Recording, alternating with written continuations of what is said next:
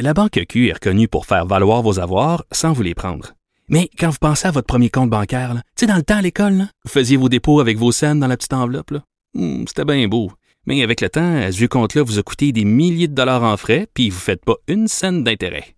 Avec la Banque Q, vous obtenez des intérêts élevés et aucun frais sur vos services bancaires courants. Autrement dit, ça fait pas mal plus de scènes dans votre enveloppe, ça. Banque Q. Faites valoir vos avoirs. Visitez banqueq.ca pour en savoir plus. Richard Martineau. Politiquement incorrect. Cube Radio.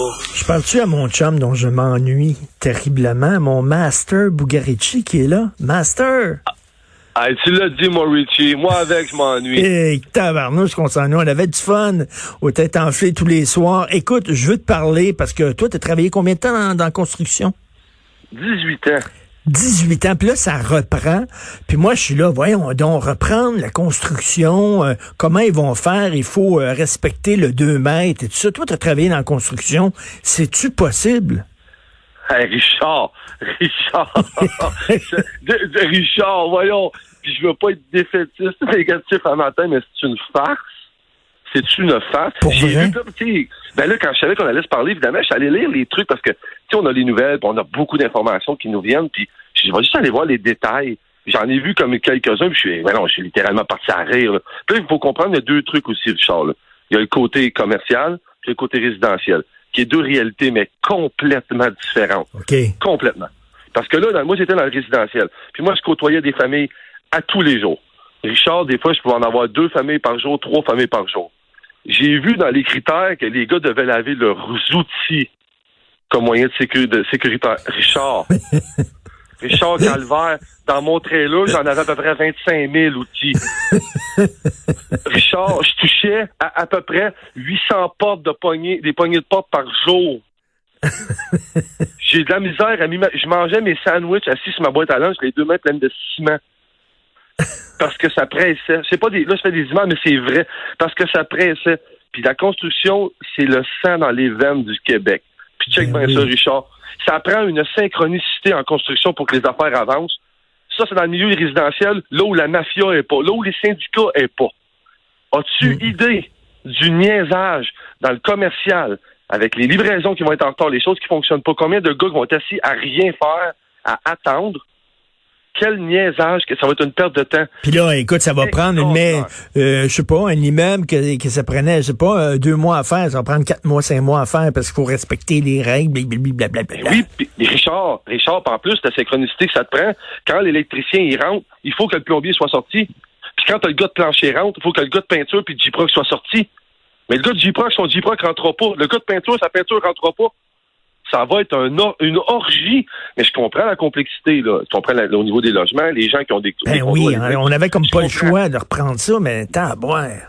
Mais si la question est-ce que c'est sécuritaire et est-ce que c'est une bonne idée, la réponse c'est absolument pas une bonne idée, puis c'est absolument pas sécuritaire, mais même pas proche. Donc, c'est-à-dire, on, on se raconte des, des, des, des jokes, de- on se raconte des mensonges pour pouvoir dire, euh, OK, il n'y aura pas de problème, tout ça, mais on le sait qu'il y a des problèmes. Ben, il y a tellement de circulation sur un chantier de construction, c'est hallucinant. C'est une autoroute, là, au niveau commercial, mais au niveau résidentiel. Et Richard, des fois, je faisais une chambre de bain puis une cuisine. Les gens n'avaient pas de lavabo pendant quatre jours. On branchait ça tout croche. Là, je vois dans, les- specs, des trucs qui veulent dans les, chantiers de construction commerciale, ça va prendre des lavabos avec de l'eau propre, chaude. Écoute, euh, rien que euh, ça, ça coulait au plafond euh, cette semaine chez nous, OK? Le plafond des toilettes, il coulait. Là. Il y a de l'eau qui venait d'en haut. Là, je fais venir le concierge de l'immeuble. Puis là, le, concierge, il rentre là-dedans. Puis moi, je rentre avec lui dans la salle de bain qui était tout petite. Puis là, j'y monte oui. le plafond, puis tout ça. Puis là, à un moment donné, j'ai flashé de banane. Je suis quasiment assis dessus. J'étais à côté de lui. C'est impossible. Oui. De deux mètres, c'est impossible. Moi, j'étais dans la branchée, je faisais des douches. On était, dans des, on était dans une douche, des fois, de trois pieds par quatre pieds, puis on était deux gars là-dedans. Ah, tu peux, il y a des métiers que tu peux pas faire seul. Euh, tra- Transporter le ciment, faire le ciment. Il y a des côtés techniques, il y a des trucs qui sont inévitables. C'est impossible de respecter Ben ce deux mètres-là. C'est impossible. C'est, même pas proche d'être possible. Puis imagine là, les gros chantiers de construction qui ont eu un mois de retard. L'autre, tu vas avoir le plombier, tu vas Ben avoir le non. gars de fenêtre, tu vas avoir le gars de revêtement, tu vas avoir le gars de peinture. Tout le monde va être en même temps. Là. ça n'a pas de bon sens. Là. Puis là, le mémérage, là, les gars de construction. Moi, j'ai dit, les gars de construction, mais là, ça mémère, là. Tu T'imagines-tu comment ça va mémérer ces boîtes à lunch au dîner? comment tout le monde va être assis un côté de l'autre? Puis comment ça va? Ben, c'est, c'est, non, c'est pas une bonne idée. Ben non. Mais le sang dans les veines, le sang dans les veines doit circuler aussi à un moment donné, parce que là, on va tomber à phasique grave. Ben oui. Écoute, un master en terminale, là, parce qu'on s'en va euh, voir Jonathan. Mais écoute, toi, tu me fascines. Tu as une énergie. Tu es un, t'es un vrai créateur. Toi, tu es un vrai artiste. Tu rebondis tout le temps. Tu as tout le temps des idées, des flashs. Ça doit rouler tout le temps dans ta tête. Là, tu as parti des shows sur... euh, c'est quoi? C'est sur Instagram que tu fais régulièrement avec tes amis musiciens, tout ça? Ouais, en fait, ce que j'essaie de faire, c'est que j'essaie de présenter des trucs. J'avais ce projet-là sur la glace. J'essaie de présenter des artistes, souvent les artistes au Québec, en fait, puis j'en ai à travers le monde, mais surtout au Québec, on a des talents incroyables, mais on entend toujours la même chose, on voit toujours les mêmes faces. J'ai rien Mhm. contre ces faces-là, mais je suis tanné de les voir les mêmes faces. Puis on a de ces jeunes-là qui poussent, mais qui sont pas capables de se vendre puis qui n'ont pas le réseau. Fait que mon réseau puis ma grande gueule, je peux les mettre en valeur. C'est quelque chose qui me rend très, très fier. Puis à date, je te dirais, Richard, en trois semaines, on a découvert, hier soir, on a découvert, on a découvert un Français qui joue du flamenco dans la rue au Costa Rica. Hein? Essaye de battre ça. Essaye de battre ça. Mais ça, c'est des affaires de femme. Si je garde en vie, puis en même temps, tu sais, j'essaie de rester motivé comme tout le monde. Fait qu'on faut se réinventer. Sinon, ben, on, on va avoir encore trop de temps pour se plaindre. Là, t'es une machine. Toi, t'es une machine avec euh, tes enfants en plus, puis tout ça. Master, on peut aller voir, là, c'est quoi? C'est sur ta page Facebook, ton site Instagram, ça, c'est quoi? Oui. Sur, sur mon Facebook, euh, Master Bugarici, puis sur mon Instagram, Master Bugarici, mes trucs sont là. Les lives se passent le soir à 9 h. J'ai aussi, on a sorti la semaine passée euh, sur la plateforme de Cube, euh, dans mon podcast Tire-toi une bûche avec Master, on a sorti celui avec euh, Oli Primo. Ça brasse, mon Richard. Hé, t'as boire que ça fait Primo, jaser, hein? Quand il parle, ça fait jaser en maudit. Quand il parle qu'il est fier d'avoir une, une Mercedes, puis que...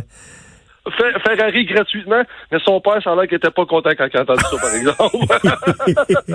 Mais Jean-Luc Mongrain avait dit la même affaire. Il dit quand les anglophones, quand quand ils, quand, quand ils réussissent dans la vie, ils prennent leur Mercedes puis ils la foutent devant la maison pour dire à tout le monde regarde j'ai réussi. Les francophones, nous autres, on la cache dans le garage parce qu'on a peur que les gens disent t'es un crosseur.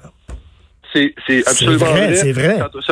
C'est un, complexe qu'on a, puis qu'il faut guérir. Ça veut pas dire qu'il faut tout rêver d'avoir des Mercedes, mais l'image que Oli Primo donne, que j'aime, c'est que c'est quelqu'un que ses bottines suivent ses babines, la gueule, là, il va bord en bord, il arrête pas de parler, mais il fait ses affaires, puis il avance, puis c'est ce que c'est ce que j'aimerais que les gens comprennent au Québec. On peut ne pas aimer sa façon de faire, on peut ne pas aimer son branding, mais ce gars-là, il se lève le cul à tous les matins pour aller travailler, puis il a compris des grandes choses. Puis ton balado, c'est tire-toi une bûche, on peut écouter ça. Puis je m'ennuie de toi, Master Jean, qu'on se voit.